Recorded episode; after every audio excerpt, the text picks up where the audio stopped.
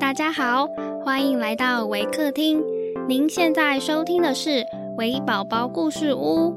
本节目为台湾维客公益行动协会远距陪伴服务项目，透过讲故事的方式，陪伴我们在全球十一个国家、四十八个服务据点的孩子，让疫情所带来的距离不再是距离。本集节目由吴炯顺先生赞助支持。亲爱的听众，我是 Evie。今天要讲的故事是《The Coming of the King》。本故事将以英语进行。Hi everyone, I'm Evie from Waker. Today, I'm going to share a story about the coming of the king. Some children were at play in their playground one day when a herald rode through the town, blowing a trumpet and crying aloud. The king, the king passes by the road today. Make ready for the king. The children stopped their play and looked at one another. Did you hear that? They said. The king is coming. He may look over the wall and see our playground. Who knows? We must put it in order.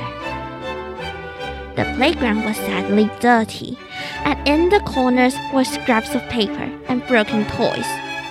For these were careless children.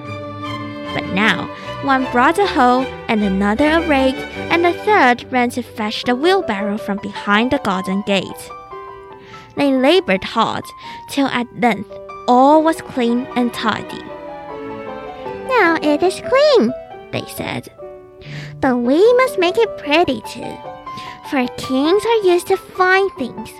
Maybe he would not notice mere cleanness, for he may have it all the time. Then one brought sweet brushes and strewed them on the ground, and others made garlands of oak leaves and pine tassels and hung them on the walls. And the littlest one pulled marigold buds and threw them all about the playground.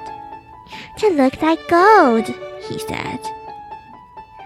When all was done, the playground was so beautiful that the children stood and looked at it and clapped their hands with pleasure. Let us keep it always like this, said the littlest one. And the others cried, Yes, yes, that is what we will do. They waited all day for the coming of the king, but he never came. Only towards sunset, a man with travel worn clothes and a kind, tired face passed along the road and stopped to look over the wall. What a pleasant place, said the man. May I come in and rest, dear children? The children brought him in gladly and set him on a seat that they had made out of an old cask. They had covered it with the old red cloak to make it look like a throne, and it made a very good one. It is our playground, they said.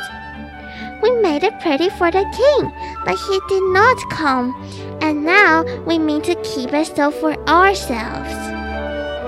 That is good, said the man. Because we think pretty and clean is nicer than ugly and dirty, said another. That is better, said the man. For tired people to rest in, said the littlest one. That is best of all, said the man. He sat and rested and looked at the children with such kind eyes that they came about him and told him all they knew about the five puppies in the barn and the thrush's nest with four blue eggs and the shore where the gold shells grew. And the man nodded and understood all about it. By and by, he asked for a cup of water, and they brought it to him in the best cup, with the gold sprigs on it. Then he thanked the children and rose and went on his way. But before he went, he laid his hand on their heads for a moment, and the touch went warm to their hearts. The children stood by the wall and watched the man as he went slowly alone. The sun was setting, and the light fell in long slanting rays across the road. He looked so tired, said one of the children. But he was so kind, said another. See, said the littlest one. How the sun shines on his hair. It looks like a crown of gold.